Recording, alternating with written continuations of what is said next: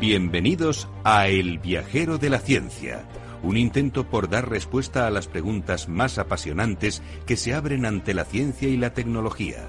Un puente que nos transportará a miles de caminos, a miles de respuestas, pero ante todo a un sinnúmero de preguntas. ¿Te atreves a iniciar con nosotros la búsqueda?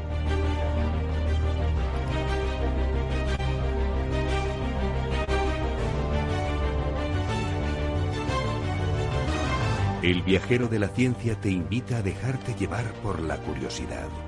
Abre tu mente a la infinidad de posibilidades del conocimiento, los datos, las pruebas, las teorías, la tecnología que cambiará el futuro. Todo cabe en un camino que se abre ante nosotros y nos despierta la necesidad de indagar en nuestro entorno y hasta en el último extremo del universo conocido. El viajero ya está en marcha. El viajero de la ciencia, Carlos Alameda.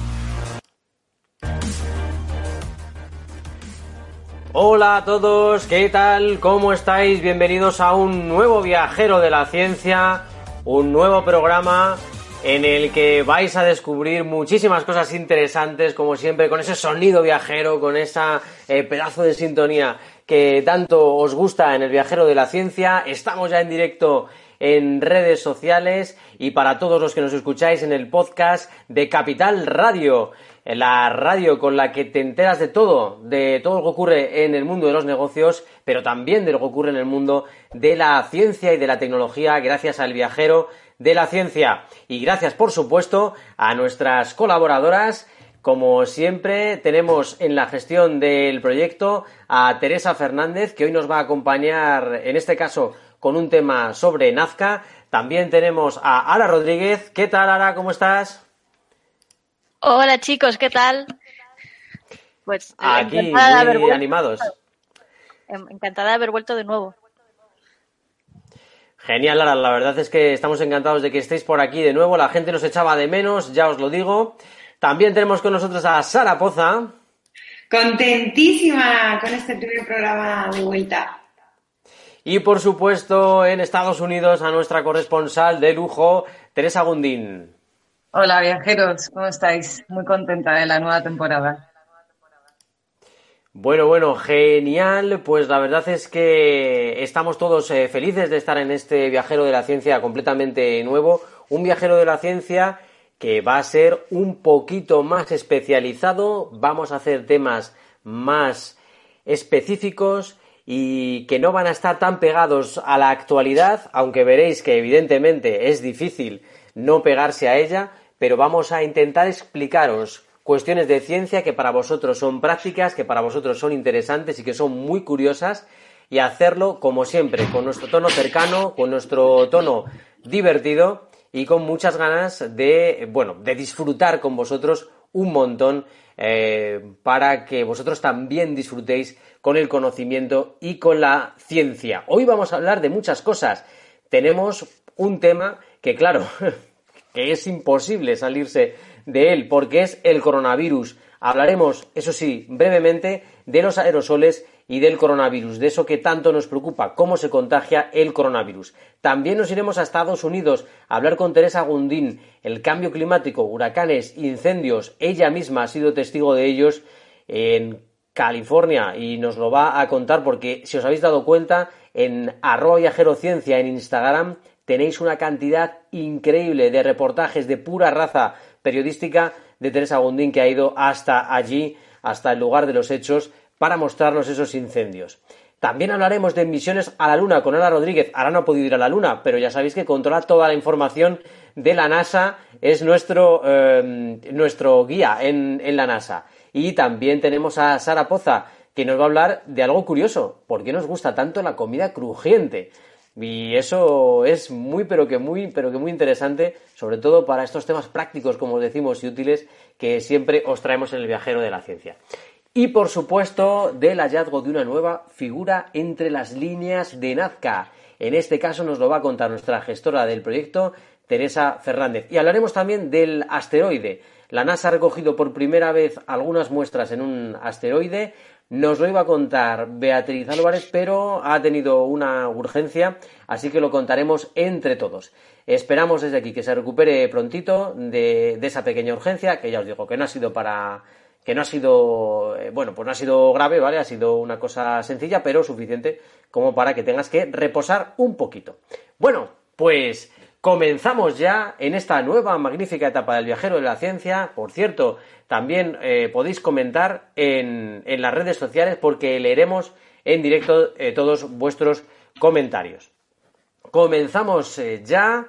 Bueno, queridas colaboradoras, Sara, Teresa, Ara, imagino que no habéis podido escapar a este tema, al coronavirus.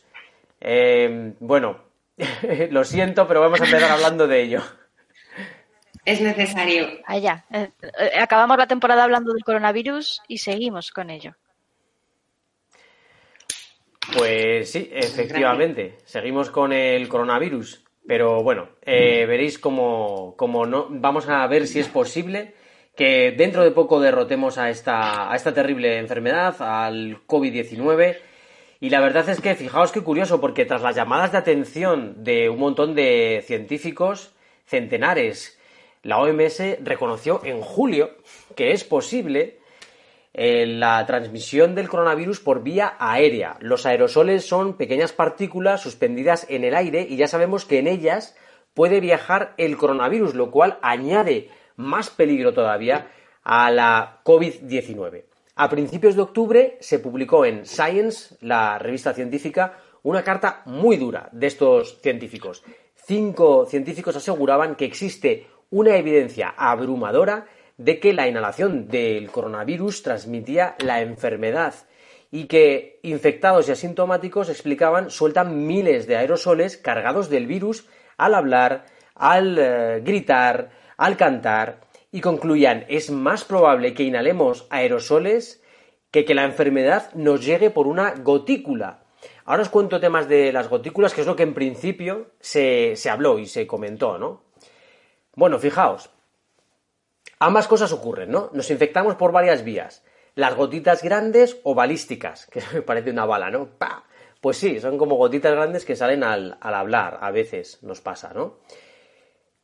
Pero también nos infectamos por los aerosoles o por esas ya más pequeñas. Y por supuesto si tocamos una superficie infectada y nos llevamos las manos a la cara. Por eso hay que tener mucho cuidado con los gestos que hacemos, sobre todo si vamos ahí al ojo o si vamos cerca de la boca o en la nariz. Hay que tener mucho cuidado, ¿vale?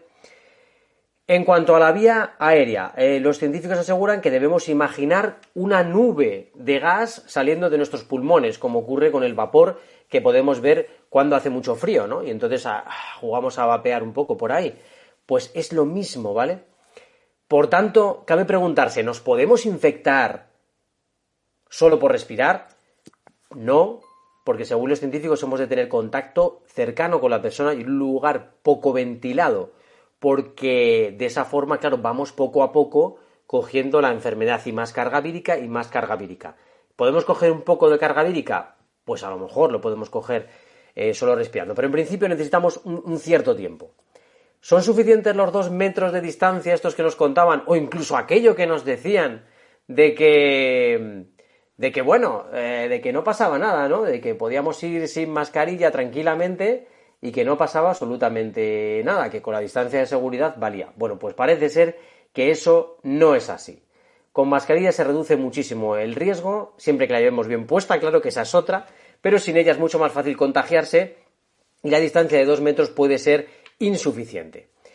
¿Qué podemos hacer? Pues lo de siempre, minimizar la recirculación del aire, comprar filtros nuevos y más potentes para la ventilación, por ejemplo, en las escuelas, en edificios públicos, en residencias de ancianos y en empresas. La luz ultravioleta también nos va a ayudar. Hay que evitar aglomeraciones como en el transporte público y es muy importante llevar la máscara bien ajustada. Y os cuento una última cosa que os va a alucinar, eh, queridas, eh, queridas viajeras. Bueno, como veis, ya tenemos a varias, em, a varios, varios comentarios ¿no? en redes sociales. ¿no? Loli nos dice buen comienzo y Teresa Fernández, nuestra, nuestra, em, nuestra gestora del proyecto, nos dice equipazo. Bueno, pues y Silvia, Silvia también. Hola chicos, me alegro de vuestra vuelta, nos dice Silvia. Fijaos qué bien, qué bien se ve ahora todos vuestros comentarios. Estamos muy contentos de que estéis con nosotros. Bueno, eh, chicas, no sé si os suena, eh, os pregunto así, os abrimos micros y os pregunto sobre el tema de eh, si os suena la transmisión del, virus y cómo ha aparecido, por lo visto, en un paquete congelado de bacalao, en la superficie del paquete.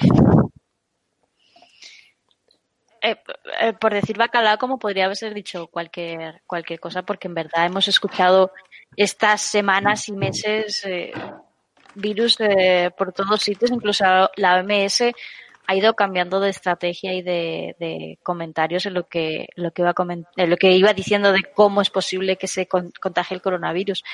Em, bueno, el mes que viene probablemente escucharemos otra cosa. Eh, es lo que tengo que decir. es mi es mi aciego comentario de inicio de temporada de, bueno, si no, es verdad. Eh, es tan nuevo todo y todavía tienen tanto que investigar que entiendo que, que no pueden tener todo superatado y, y hecho para que, para decir, se contagia 100% así. El tema de, de, los aerosoles ha sido el más comentado por, por lo lógico, pero, pero creo que todavía tienen mucho que mirar por esta parte.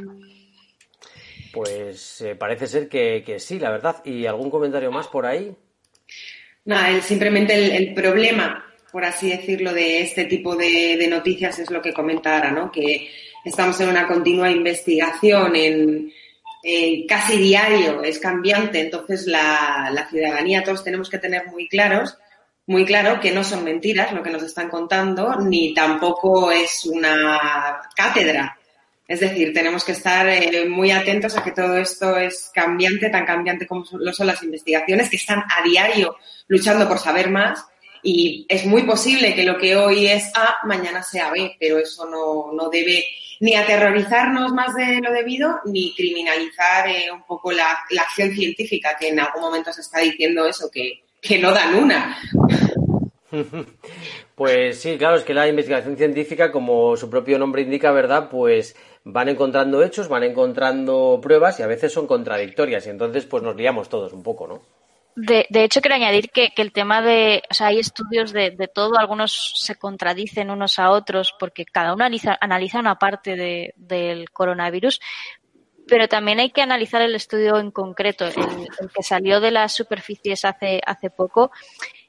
Hay que tener claro que es en circunstancias muy específicas, muy concretas, para que todo sea tal y como, como se ha estudiado en el, las conclusiones del estudio. Eh, así que bueno, tampoco hay que alarmarse ni que alarmar a la gente de, oye, cuidado. Ya sabemos que la ciencia, la ciencia hay que analizarla siempre, desde todos los puntos de vista. Y darle su tiempo. Pues sí, hay que darle un tiempecito porque si no es, es, es, peligroso, ¿no? Bueno, nos dice Loli que muy buena calidad de imagen y sonido, chicos. No sabéis lo que nos ha costado. Hemos estado peleando por ello mucho tiempo, la verdad, para que salieran bien estas transmisiones desde casa, porque nosotros seguimos en casa, la verdad. Eh, seguimos teniendo unas cifras muy altas de contagios de coronavirus y seguimos haciendo el programa desde casa, eh, bueno, pues porque entendemos que tenemos que arriesgarnos lo mínimo posible y, en fin, la verdad es que la situación en los estudios de Capital Radio es fantástica, se siguen todas las medidas de seguridad, todo está fenomenal, eh, se limpia continuamente, pero nosotros hemos decidido seguir, bueno, pues desde casa porque al final eh, nos resultaba más eh, práctico en el sentido sobre todo sanitario, ¿no? Por lo demás, pues evidentemente el estar allí en nuestro estudio Maserati, etcétera, pues en nuestro estudio Naturgy ahora, pues claro, es mm, fantástico, ¿no? Pero bueno, pues ahora mismo eh, vamos a seguir de, esta, de esta forma, ¿no? Desde casa. Pues efectivamente, como decíais, la verdad es que la ciencia sigue avanzando y fijaos qué curioso, esta semana hemos sabido que el virus sobrevive en el empaquetado exterior de alimentos congelados. Lo ha descubierto el Centro Nacional de Prevención y Control de Enfermedades chino, lo cual quiere decir que el virus, el virus puede, puede sobrevivir. Es increíble. y viajar grandes distancias en estos paquetes. Se pueden comprar alimentos con normalidad, ya que el problema es el empaquetado, no el alimento en este caso, y parece ser que mm, eh, esto ocurrió porque unos operarios que tenían el coronavirus lo tocaron el paquete y ahí se quedó, ¿no? Pero esto abre una incógnita, un nuevo melón. ¿El vehículo de transmisión del coronavirus ha podido ser un animal acuático? Desde la Universidad de Wuhan lanzan esta hipótesis al ver que es capaz el coronavirus de aguantar en superficies congeladas. Quieren comprobar si la estructura genética de la muestra activa del virus que encontraron en el embalaje del bacalao coincide con la que se encuentra en el ser humano para descartar o confirmar la teoría de que también eh, los animales acuáticos podrían estar eh, bueno, pues eh, padeciendo o contagiando esta enfermedad al hombre. Bueno, esto ya sería espectacular y sin duda un tema para, para abrir informativos, ¿no? Bueno, pues fijaos, ¿no? Qué, qué curioso todo. Mm, Teresa, que no sabes, no sabemos si estás por ahí. Sí. Ah, sí, sí, nos escuchas, vale, fenómeno. Eh, bueno, por ahí por Estados Unidos se habrá contado de todo, ¿no? Porque con Trump incluido, mm, la verdad que ha sido, ha sido, estamos teniendo un mes muy curioso, ¿no? Bueno, además no hace mucho aquí en Estados Unidos se reconoció que el coronavirus se podía transmitir por el aire, ya se confirmó. Y bueno, aún así tienen un presidente que como es un superhéroe, ¿no? y es inmune al coronavirus, pues bueno, no ha pasado. Hay teorías, hay teorías de todo, incluso se llega a decir ¿no? que realmente el presidente no ha tenido el coronavirus y lo, lo ha utilizado para, para esta campaña electoral eh, que, que, bueno, que es ahora en noviembre. Eh, las elecciones presidenciales y bueno, hay, hay teorías de todos lados, pero efectivamente es un héroe que lo ha superado en cuestión de dos días y que además eh, va diciendo que, que no es para tanto. ¿no? Bueno, es, impresionante. La verdad es que es muy, muy curioso lo que está ocurriendo en Estados Unidos. Siguen siendo ahora mismo el país récord. También es verdad que es un país del que nos podemos fiar. Es decir, sus eh, cifras más o menos son fiables. Otros países como China yo no pondría la mano en el fuego. Eh, y perdonad que en esto sea un poco subjetivo, pero creo que desde el inicio de la pandemia no fueron transparentes y creo que durante, mediante y después tampoco lo van a ser. O sea que, bueno, mm, en fin, cada uno que, se quede con lo que piense, que piense lo que quiera y tal. Pero bueno, me parece que ha habido muchos problemas. Ahora mismo es verdad que puede ser que estemos ahora mismo detectando más infectados porque hacemos más pruebas PCR y porque en general pues los gobiernos se han tomado un poco más en serio este tema, ¿no? Bueno, eh, pues nos vamos a, Estados Unidos, ¿vale? Mm, tardamos un segundín en cruzar el charco para irnos otra vez con Teresa Gundín hasta Estados Unidos.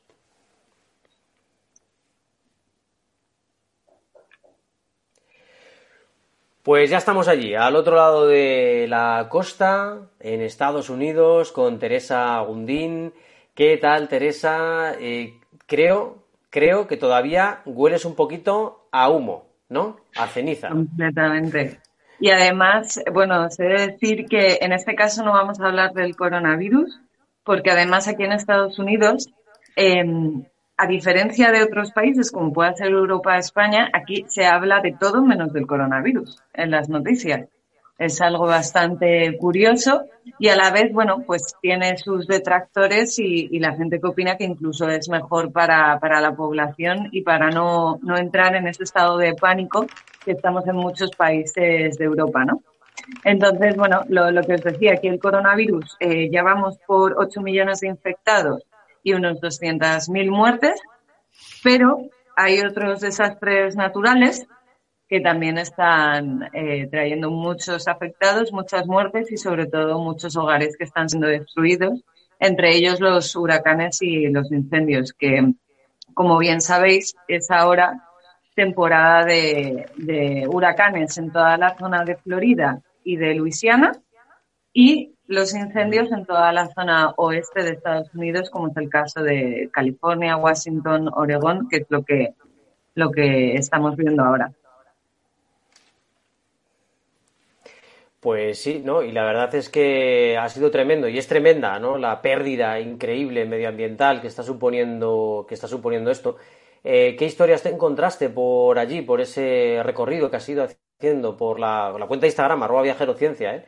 Tenedla en cuenta ahí, ponedla en vuestras oraciones, seguidla, porque las historias son espectaculares. Yo estoy aprendiendo muchísimo con las historias que están colgando las viajeras en la cuenta del, de arroba viajerociencia de Instagram, ¿eh? Estoy alucinando. Bueno, aquí en Estados Unidos se decir que es súper fácil porque cada vez que sales de casa te encuentras algo muy noticiable. Entonces, es algo que es muy sencillo. Los incendios no nos costó ni 15 minutos de, viajes para ver eh, cómo estaba afectando aquí a las montañas. Pero bueno, si queréis, vamos un poco más a los datos. Y es que desde el comienzo de la temporada de incendios, que es lo que os he dicho, suele ir como de septiembre a noviembre, aunque cada vez, debido al cambio climático, está siendo más impredecible. Los datos que han dejado es 1,6 hectáreas eh, se han quemado en California, ha causado 31 fallecidos y unos daños materiales que además se estiman en 230 millones de dólares. Eh, con un total de unas 9.200 estructuras destruidas, que eso es lo que más nos llamó la atención en ese viaje que hicimos en, las montañas de California. Es decir, las casas estaban completamente calcinadas y los coches lo mismo. Em, lo que está pasando en esta temporada es que cinco de los seis mayores incendios de la historia de California se han producido justo ahora en 2020. Entonces, Donald Trump ha declarado el jueves pasado el estado de desastre por los incendios con esta decisión lo que eh, provoca es que los individuos afectados, bueno, pues puedan optar a financiación de fondos federales, ¿vale? Como ayudas para conseguir un domicilio temporal o reconstruir su casa. Eso lo hemos visto aquí en Santa Cruz, que muchos de los realojados han venido para, para instalarse en, esta pequeña ciudad al, sur de, San Francisco. Además, eh, otra de los daños colaterales ha sido el humo de los incendios forestales, que incluso ha llegado a impregnar las uvas en alguna de las zonas vinícolas más apreciadas del país. Sabéis que aquí, como en España nosotros tenemos nuestra cultura del vino, aquí en California es muy famosa en el estado de Napa y está afectando mucho a la cosecha de este 2020. Entonces, bueno, veremos a ver cómo afecta y luego pues en estados de Washington, Oregón, eh, San Francisco, durante todo el mes de agosto y, eh, y septiembre el aire ha sido completamente naranja y en estado unhealthy. Eh, por lo tanto, bueno, con una aplicación que se llama AirNow hemos tenido que estar viendo si el aire era, era saludable, no lo era. Eh, había que ponerse también mascarilla, es decir, ha sido un, un, desastre en toda esta zona y de verdad vivido en, en primera persona porque lo del coronavirus pasó a un segundo plano completamente, ¿sabes? Em, ¿Qué pasa con el cambio climático? Bueno, pues para empezar debemos saber que California además tiene un sistema, un clima mediterráneo que crea las condiciones idóneas para los incendios. Y esto lo hemos podido ver no solo en España, sino en Portugal y ahora también está pasando en algunas zonas de Latinoamérica. Entonces, eh, esto de momento no se puede evitar, pero se está viendo agravado por el cambio climático y además una serie de factores que empeoran la situación. ¿Qué es lo que hemos podido ver aquí en California? Primero, la población se muda a zonas forestales y silvestres, que eso, por ejemplo, en España lo vemos, pero, pero aquí, aquí la población ha aumentado mucho, gente que, que se va completamente al campo y a zonas que son eh, muy de riesgo para la temporada de huracanes. En medio de la montaña hay casas completamente aisladas, con vegetación por todos lados. Entonces, bueno, esto es un riesgo y esto hace que, que la población esté mucho más expuesta.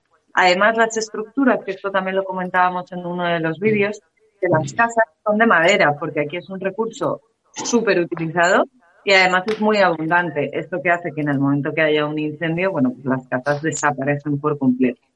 ¿Vale? Mm, luego también ha salido ahora la semana pasada, según un estudio de Valls, que aproximadamente el 97% de estos incendios son causados por personas, ya sean accidentalmente o a propósito. ¿Qué significa esto? Por ejemplo, el incendio del Dorado, que ha crecido a más de 4.000 hectáreas, se inició cuando una familia utilizó un dispositivo pirotécnico. O sea, aquí es súper fácil hacer una hoguera. Eh, tirar eh, dispositivos pirotécnicos está muy, muy, muy extendido. Es decir, no, no se protege en este sentido nada el medio ambiente eh, hacer barbacoas no está prohibido, cosa que en España es algo completamente mm, impensable hoy en día. No, pues aquí se puede hacer, aquí hay mucha libertad para hacer eso. Y bueno, y es una de las cosas que está provocando estos incendios de, California, ¿no? Otros eh, también son causados por acciones rutinarias, como puede ser conducir un coche que suelta hollín en la vegetación seca, porque además aquí los coches no tienen eh, la ITV que le llamamos en España, por lo tanto puedes llevar una serie de cacharros súper mega contaminantes que suenan muchísimo, que van soltando eh, absolutamente hmm. todos los gases que nos podamos imaginar y aquí están permitidos, es decir, pueden circular libremente. Entonces, bueno, pues también podríamos decir que agrava la situación. De hecho, el incendio de Apple en el sur del estado ha sido debido a, a un coche. Además, este año, eh, debido al cambio climático, pues han caído mm, unos relámpagos mucho más inusuales, eh, tormentas secas que además han provocado algunos de los incendios más grandes. De hecho, aquí Santa Cruz eh, estuvo con un apagón muy fuerte debido a, las tormentas. Y, bueno, pues se juntó todo, ¿no? Mm, además, los incendios este año se han visto agravados por una ola de calor sin precedentes. Estamos casi en noviembre y ahora en Santa Cruz tenemos unos 28 grados de temperatura. O sea que imaginaros, es súper raro. Además se está uniendo al fenómeno de la niña que está haciendo que, ahora mismo aquí debería haber un montón de lluvias y está haciendo un, otoño muy seco. Entonces, eh, bueno, esto es lo que dicen los expertos, que es el cambio climático, que a medida que suben las temperaturas, bueno, pues la nieve en invierno se derrite cada vez más temprano, lo que hace que las plantas se sequen más en verano y que las lluvias lleguen más tarde, que es lo que está pasando ahora, prolongando la, temporada de incendios. Entonces, ¿cómo podríamos evitar que se produzcan? Bueno, pues muchos expertos dicen que esa es la pregunta equivocada porque no se pueden evitar. Sin embargo, los líderes locales deben tomar medidas para facilitar la huida de sus comunidades a corto plazo. Es decir, los propietarios de vivienda pueden colaborar para evitar que sus hogares sufran daño, ¿vale?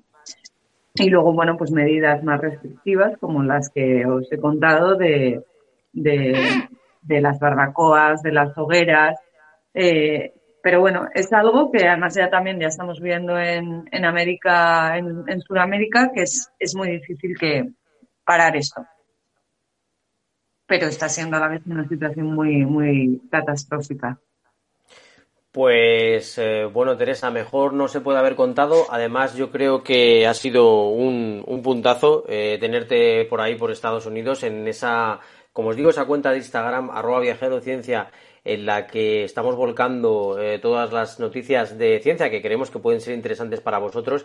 En este caso, Teresa ha hecho una crónica espectacular sobre los incendios y creemos que puede ser bastante bonito que la podáis ver. Así que todo el mundo a seguir esa cuenta. Eh, bueno, pues Teresa, de todas formas, no renunciamos a tu presencia en el programa para hablar después un poquito de eh, tanto de la NASA, de ese material de asteroide que ha recogido, como también de la Luna como objeto de deseo, que es nuestro siguiente tema en el que vamos a abrir el portal al espacio, como siempre.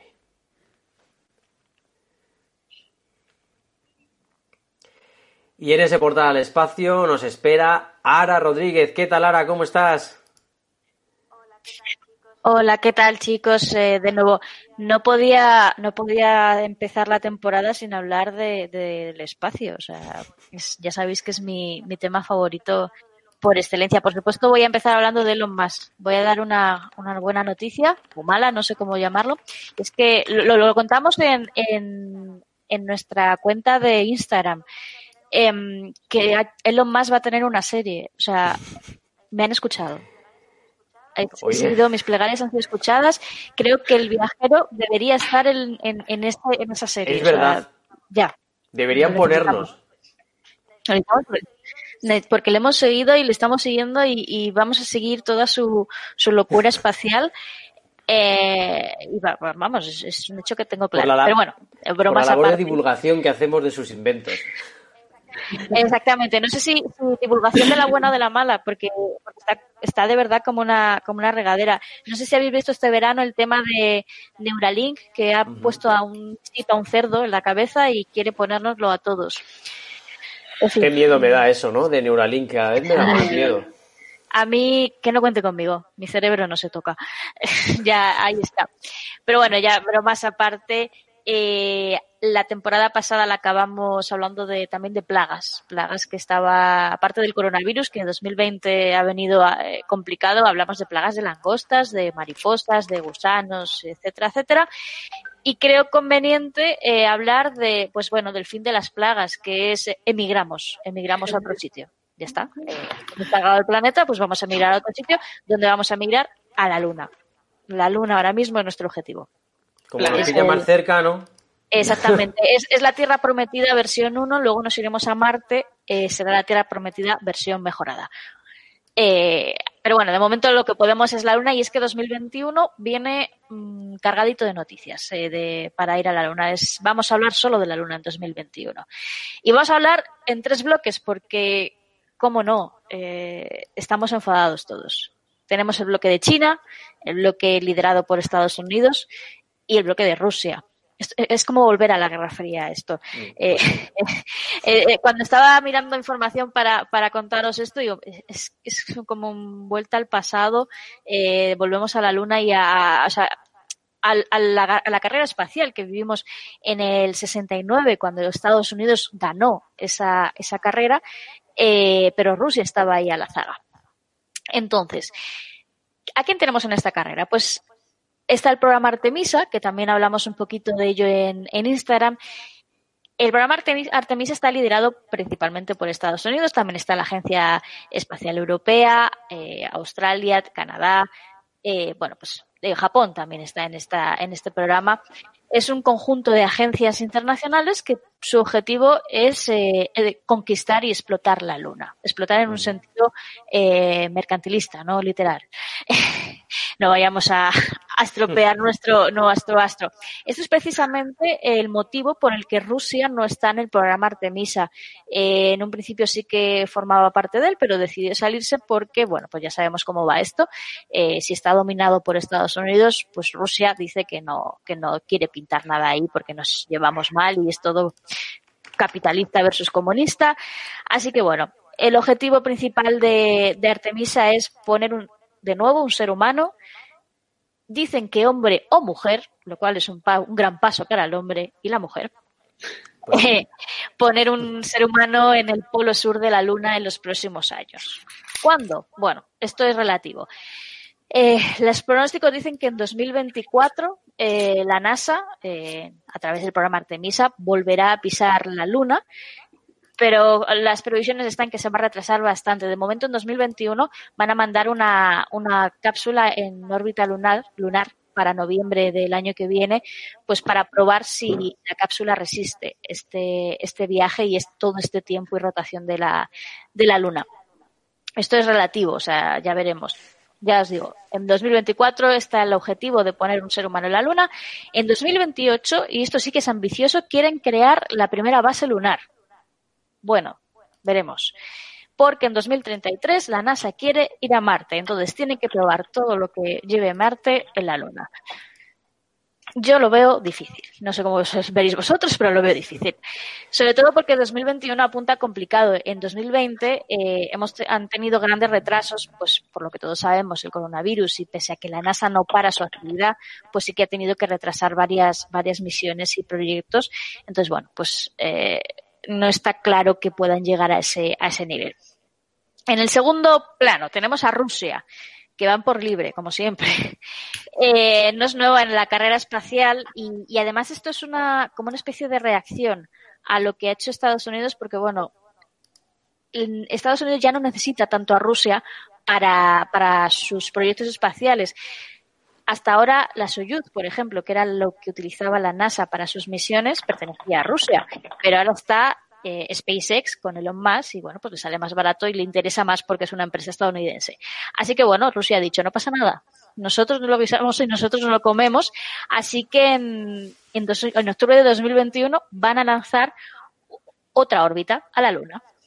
Uh -huh. Igual que la de Estados Unidos, pero en este caso de Rusia eh, será una sonda teledirigida y todo apunta a que va a intentar eh, aterrizar en, las, en el polo sur de la Luna. Será como también una misión de prueba para, para, bueno, para ver si, les funciona el, el proyecto para luego, años después, eh, mandar un ser humano. Será el Luna 25.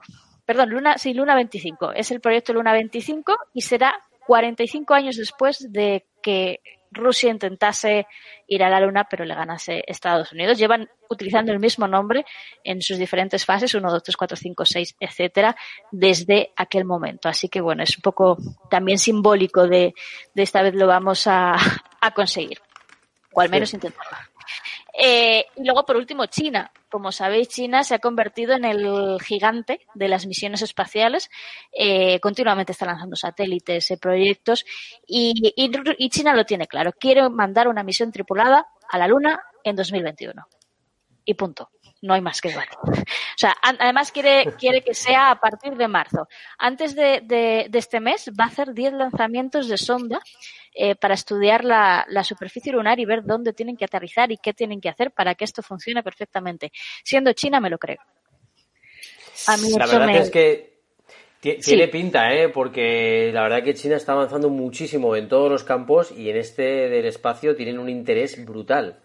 Exactamente. Entonces, bueno, de todos los proyectos, el de China parece ser el más sólido, el que más, también el que más inversión ha recibido. Ya sabemos, China es eh, partido único y bueno, pues su objetivo se ha centrado principalmente en esa, en esa misión de llegar a la Luna. La Luna es el, el lo que en los años 60 era llegar al espacio y, y en este caso hay que poner la banderita porque, bueno, la Luna es la, la antesala de, las misiones comerciales y del, de la explotación comercial del espacio. Entonces, bueno, quien primero llegue, pues efectivamente primero se llevará gran parte del pastel y, por supuesto, la antesala a Marte. El primero en llegar a Marte, pues eso será un hito eh, histórico. Así que, bueno, ahí está, ahí es tema.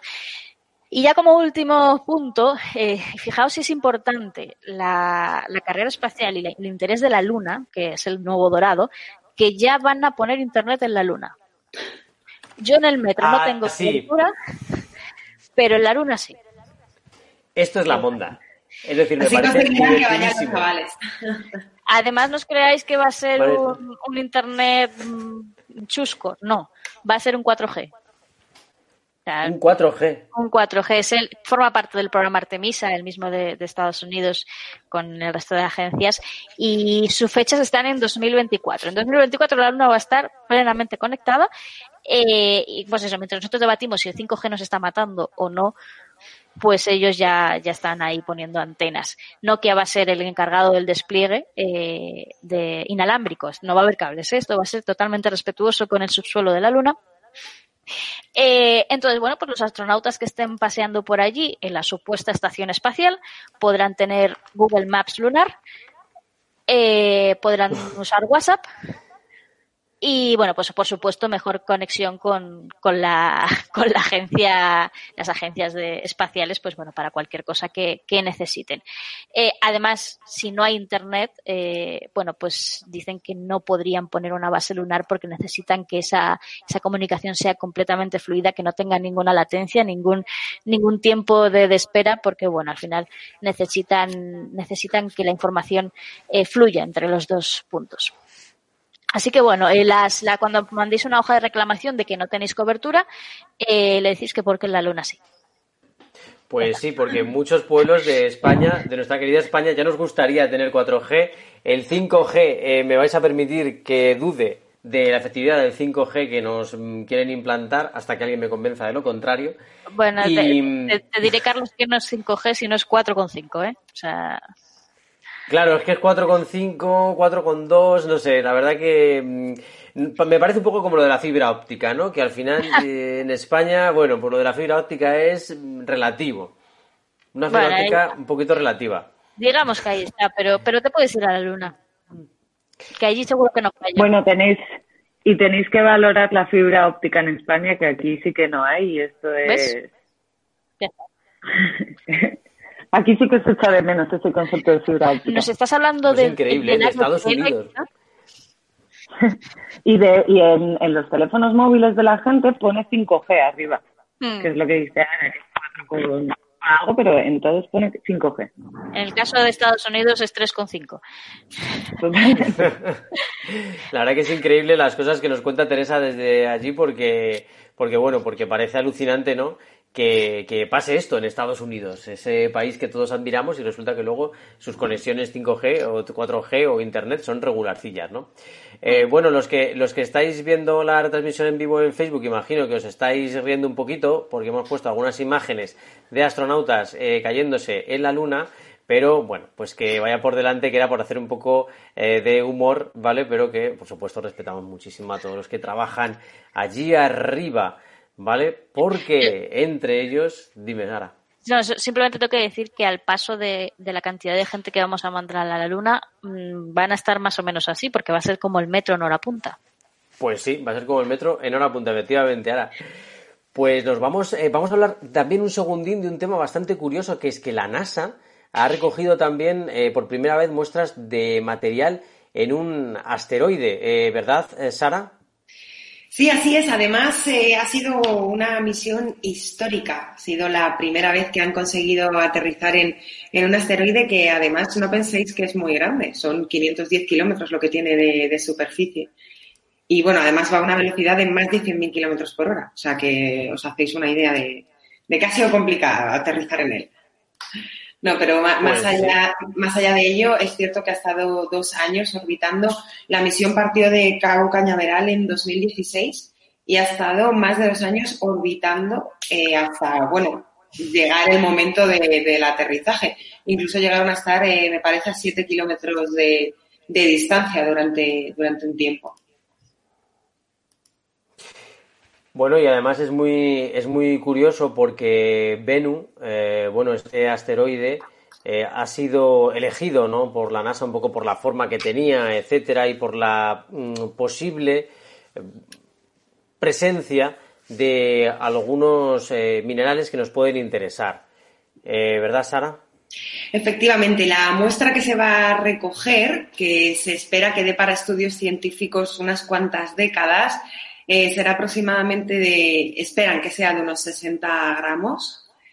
Esta muestra además se ha recogido pues más o menos como nos podemos imaginar o no, porque cuando se produjo ese aterrizaje en el que un brazo robótico eh, tocaba esa superficie, lo que se hizo fue eh, levantar polvo, dicho de, de una manera incorrecta. Se lanzó nitrógeno comprimido a lo que es la superficie para efectivamente generar ese polvo que se ha recogido y se espera que para 2023 esté de vuelta sano y salvo para poder eh, analizar, como decimos, esas muestras. Bueno, pues súper... Dime, dime, Sara, perdona.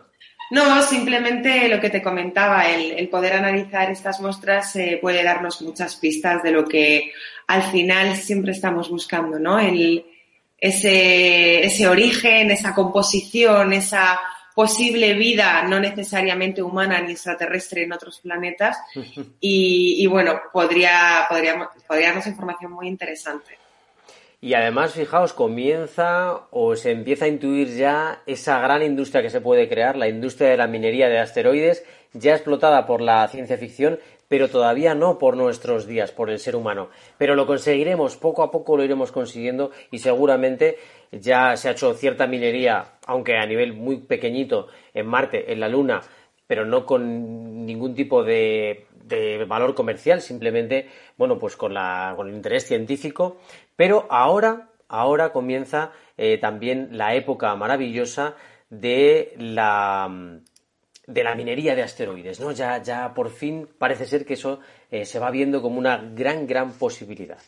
Eh, bueno, pues ese asteroide Venus, esa llegada también muy interesante, pero si nos vamos a la Tierra, si nos vamos a las preocupaciones del día a día, eh, Sara, hay algo que también nos puede resultar muy curioso y es lo crujiente de los alimentos. ¿Por qué nos atrae ese crujir fantástico de los alimentos? Bueno, seguro que hay alguien por ahí que dice, ay, pues a mí lo crujiente no me gusta. Pero es cierto que los estudios que se han hecho al respecto, que aunque os sorprenda, eh, hace ya unas cuantas décadas que se viene investigando acerca de todo eso, vienen a decirnos que sí que sentimos cierta atracción especial por los alimentos crujientes. Y es cierto que si nos paramos a pensarlo, además desde hace tiempo esas experiencias culinarias están, están muy de moda. Y es importante ser conscientes de que no solo comemos pues con la boca, con la nariz, con el olfato, con el gusto, también el sonido tiene un, papel muy importante y es sobre esto sobre lo que han, han estudiado algunos científicos. En especial, uno de ellos, Spence, que recibió el IG Nobel eh, por la Universidad de Harvard, pues, creo que hace tres años. Mm, esos, ya sabéis, esos Nobel que te hacen reír y después te hacen pensar. Él lo que hizo fue simular de forma electrónica el sonido de una patata frita, una patata frita súper crujiente, para demostrar cómo ese crujir hacía que los consumidores tuvieran una especial atracción. De hecho, si nos paramos a pensarlo, en el momento en el que detectamos unas palomitas un poco blandurrias o esa galleta o esos crispies, enseguida damos por hecho que no está bueno. Eh, aparte de, esa atracción o no que nos puede generar la, comida crujiente, tenemos la cosa de, de, dónde viene todo esto. Porque, como os digo, eh, la industria y la ciencia han trabajado de forma conjunta en este aspecto porque ha supuesto, bueno, pues ciertos avances en el mundo de, las experiencias culinarias. De hecho, Ferran Adrià es asesorado por, por este investigador que, os comento, el, que recibió ese IG Nobel. Es asesorado, es asesorado por él y todo su equipo de neurocientíficos y psicólogos que trabajan en un laboratorio junto a cocineros para saber más de este maridaje que han llamado fonético ¿De dónde viene todo esto? Como decíamos y, ya adelantábamos en redes sociales, pues nos tenemos que remontar a más de 60 millones de años, ese momento en el que los homínidos empiezan a tener ese comportamiento que les empieza a diferenciar de otros mamíferos que principalmente a priori está relacionado con la comida. Empiezan a comer insectos, empiezan a comer eh, hortalizas, eh, vegetales que se encuentran por ahí ¿Y cómo son esos insectos? ¿Cómo son esos vegetales? Son crujientes siempre, ¿no? Cuanto más crujiente, más fresco se, presupone. Entonces, por un lado, una de las teorías se cree que conservamos eh, esa herencia genética que de alguna manera nuestro cerebro le hace relacionar eh, el crujir con lo sano, con lo rico en este, en este caso. Porque hablando de rico, paradójicamente, eh, nuestro cerebro también, que le gusta la grasa, a no ser que lo hayamos educado muy bien y desde muy jovencito, eh, por diferentes motivos que algún día podremos hablar de ello, siente pasión por la grasa. Entonces, a menudo también relacionamos ese crunchy con esos rebozados, con esas patatas fritas, como decíamos, ese crispy bacon, y, a nuestra cabeza le encanta. Es, es, es como una llamada de atención total como el umami, ¿no? Se habla de si podría ser una variante del umami, este, este crunchy, como, como hablamos, pero es verdad que tiene un papel súper relevante en, en, la relación, ya os digo, digo, del gusto con, con el oído. Y por último, y también un aspecto muy curioso, uno de los motivos, como os decía, por lo que podemos sentir esta especial atracción, cuando comemos, cuando empezamos a comer, si no prestamos una atención especial y dedicada a ello, enseguida, eh, pues estamos viendo la tele o estamos conversando con alguien, dejamos de prestar atención de alguna manera a lo que estamos comiendo y masticando. Sin embargo, cuando lo que comemos hace ruido, cruje, nuestra cabeza automáticamente se pone la atención en, en, el gusto, pone la atención en lo que está crujiendo en nuestra boca. Y esto nos provoca la sensación de que alarga el sabor, porque le estamos prestando más atención. De manera que también vamos a relacionar lo crujiente con más sabroso. Pero bueno, al final, como veis, todo esto tiene una relación súper profunda con la percepción, el papel que juega el cerebro, como muchas veces podemos invocar gustos o sonidos que realmente no están ocurriendo. Pero bueno, ya veis qué importante es también el sonido, como el que emitimos desde aquí, para comer con más o menos gusto. Pues sí, qué increíble, ¿verdad, eh, Sara? Que también con el sonido mm, percibamos esa experiencia culinaria y sea enriquecedora para, todos. Pues eh, como, pues genial, Sara, muchísimas gracias por habernos tenido este súper tema. A vosotros. Pues eh, ahora nos vamos a hacer un pequeño viaje a Perú porque nos vamos a hablar sobre las nuevas figuras en las líneas de Nazca. Se ha especulado mucho pero muchos ha especulado muchísimo sobre qué figura es exactamente la que se ha descubierto. Eh, pues, ¿qué es? ¿Qué, qué, animales? Entonces, bueno, a ver, eh, abro un poquito de, mm, turno de preguntas porque nos lo va a contar Teresa Fernández muy bien, ¿vale? Pero qué vosotras qué creéis que es este bichito. ¿Ah? bueno. No, eh, te perdona, Carlos, que tenía el, micrófono silenciado, no problemas técnicos. Eh, no sé, no, me atrevo a decir. complicado. No quiero, no, quiero lanzarme la Pues mirad, eh, nos lo cuenta ahora en, un segundito nos lo va a contar eh, Teresa Fernández. A mí me recuerda a los dibujos que pintábamos de pequeños, que con todos mis respetos, con todos mis respetos. Es decir, no sabes lo que es. De hecho, la última yo creo que podría ser mm, muchos animales. podría pues ser un gato, podría ser un burrito, podría ser una oveja, Pues, mira, eh, había un juego que, hacía yo de pequeña con, cuando, con mis amigos, así que era, cada uno decíamos un animal y el, al que le tocaba tenía que dibujar un animal en conjunto con todos los que habíamos dicho. Si uno decía una foca, un caballo y un toro, por ejemplo, tenías que mezclar todos en uno. Entonces te salía pues eh, alguna cosa bastante peculiar. Había que nombrarlo también había ahí algún bichito interesante. Y creo que lo que se refiere a Sara es eso. Jugaban a, mezclar bichos. Pues vamos a ver, vamos a ver qué nos cuenta Teresa Fernández, nuestra gestora del proyecto, que nos ha dejado este fantástico mensaje para todos nosotros. Hola viajeros, ¿cómo estamos? Pues nada, feliz de estar una temporada más aquí con vosotros en el viajero y con todos mis compañeros. Y bueno, pues os traigo un tema súper interesante y es el hallazgo de una nueva figura entre las líneas de Nazca. Los arqueólogos del Ministerio de Cultura peruano han encontrado labrado en la pampa de Nazca un gato de unos 37 metros de largo reposando sobre una colina arenosa. El felino data aproximadamente de unos 200 años antes de nuestra era y se encuentra en uno de los lugares con mayor interés arqueológico del Perú, porque como todos sabéis es el hogar de los famosos geoglifos, las célebres figuras del mono, la araña o el pájaro que forman parte del Patrimonio Mundial de la UNESCO desde 1994. ¿Cómo han llegado a este descubrimiento? Pues al parecer de una forma muy casual.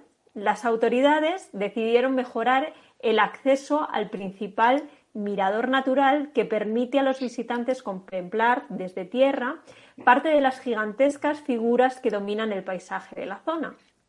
Fue entonces cuando se percataron que en esa ladera había trazos que no eran tan naturales. A la evidente erosión de la zona se ha unido la inestimable ayuda de los drones, cuyas fotografías han ido desvelando que esta figura zoomorfa oculta a la vista durante centenares de años, se trata de un felino, un felino que mira al frente y se sienta de costado. Está trazado con líneas de unos 30 centímetros de grosor. El hallazgo inicial se produjo a inicios de este año, pero el parón de las actividades en el país a causa del COVID-19 ha conllevado que los trabajos de campo no se hayan podido terminar hasta ahora. ¿Qué se ha descubierto sobre sus orígenes? Todo parece indicar que pertenece a la cultura Paracas, que antecedió varios siglos a la cultura nazca, creadora de los geoglifos. Se ha llegado a esta conclusión por las comparaciones iconográficas, pues los textiles Paracas tienen aves, felinos o personajes fácilmente comparables con este hallazgo. Además, en los últimos años, entre los valles de Palpa y Nazca, se han identificado unas 80 o 100 figuras nuevas, pertenecientes también a esta cultura. Suelen ser de menor tamaño, aparecen en grupos y están dibujadas en laderas de cerros. ¿Qué interpretación histórica y cultural se da a estos hallazgos? Pues bien, es una interpretación distinta de la que se puede dar a los geoglifos de la cultura nazca, que estaban vinculados al agua y a la fertilidad, algo que no nos tiene que extrañar pues eh, la cultura nazca era un pueblo que vivía en el desierto y para ellos el agua era primordial. Sin embargo, los glifos paracas están hechos para que la gente los vea. Diríamos que mientras que las figuras de la cultura nazca están hechas por hombres para los dioses, las de los paracas son de hombres para los hombres. En cualquier caso, es una evidencia que este hallazgo nos hace pensar que este desierto inmenso no era un paisaje abandonado, sino que tenía un sentido muy especial y que lo tuvo durante cientos de años y constituía un paisaje cultural que estaba integrado y ocupado por la sociedad. Bueno, espero que os haya gustado esta aproximación al hallazgo entre las líneas de Nazca. Ha sido un placer estar con vosotros en este primer programa y bueno, seguiremos eh, acercándonos a otros temas, como siempre, interesantes en el viajero de la ciencia. Pues muchísimas gracias a Teresa Fernández que como siempre nos ha traído un tema interesantísimo en ese portal al pasado que siempre abrimos a la arqueología y a la historia. Eh, ¿Qué os ha parecido? Al final era un gatito. Bueno, eso es lo que parece. Bueno. Un gatillo mal pintado. Todos son gatos. Todo, por la noche todos los gatos son pardos. Todos los gatos son pardos, efectivamente. Bueno, para que se vea, ¿no? Desde el espacio. Para que se vea desde el espacio, pues es lo que hay. Si dicen que son gatos, no lo creemos. Pues no tenemos mucho tiempo para más. Ya sabéis que aquí en el Viajero de la Ciencia nos podéis seguir en Capital Radio, como siempre, y para que nuestros contenidos los tengas siempre a mano y no te olvides nunca de escucharnos, lo vas a tener en redes sociales como Facebook, si buscas el Viajero de la Ciencia, en Twitter, arroba Viajero Ciencia, en Instagram, pedazo de cuenta que hemos hecho, ¿eh? Ya tenemos centenares de seguidores ahí gracias a las historias fantásticas de nuestras viajeras. En capitalradio.es, por supuesto, tendrás el podcast enseguida, el más rápido de todos, y también en tus aplicaciones de podcast, que llegará un poquito más tarde, porque el primero es el de Capital Radio. Eh, te esperamos en el próximo viaje, solo ya sabéis que nos mueve la curiosidad. Y bueno, pues esperamos que vosotros lo hayáis pasado muy bien y sobre todo que os guste este nuevo formato del viajero de la ciencia, formato eh, a través de multimedia prácticamente entre la televisión y la radio y esperemos que os eh, guste y sobre todo, bueno, pues que nos sigáis y que sigáis disfrutando con nosotros. Bueno, viajeras, pues empezamos ya a preparar el próximo viaje. Con muchas ganas, además. Ya estamos ya preparando motores para, para lo siguiente y sobre todo en Instagram, que ya sabéis que, que estamos a tope con, con nuestra cuenta. A diario, a diario. Totalmente. Pues un saludo para todas, un abrazo muy fuerte y nos vemos muy prontito en el próximo Viajero de la Ciencia. A ver, que esto es lo más difícil. A ver si soy capaz de que se vea bien esta, eh, vamos, de que se vea, de que se escuche sobre todo bien este último, este cierre, ¿no? del Viajero de la Ciencia. Ahí le tenéis.